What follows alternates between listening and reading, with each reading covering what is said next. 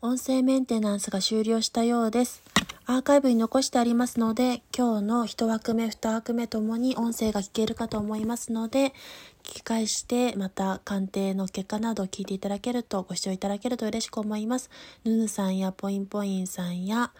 初見の方や、えっと、神々トーク、あ、神々ラジオサイコロトークさんをはじめご視聴、リスナーの方にはご迷惑をおかけしましたがありがとうございました。また次回にご視聴いただけると嬉しく思います。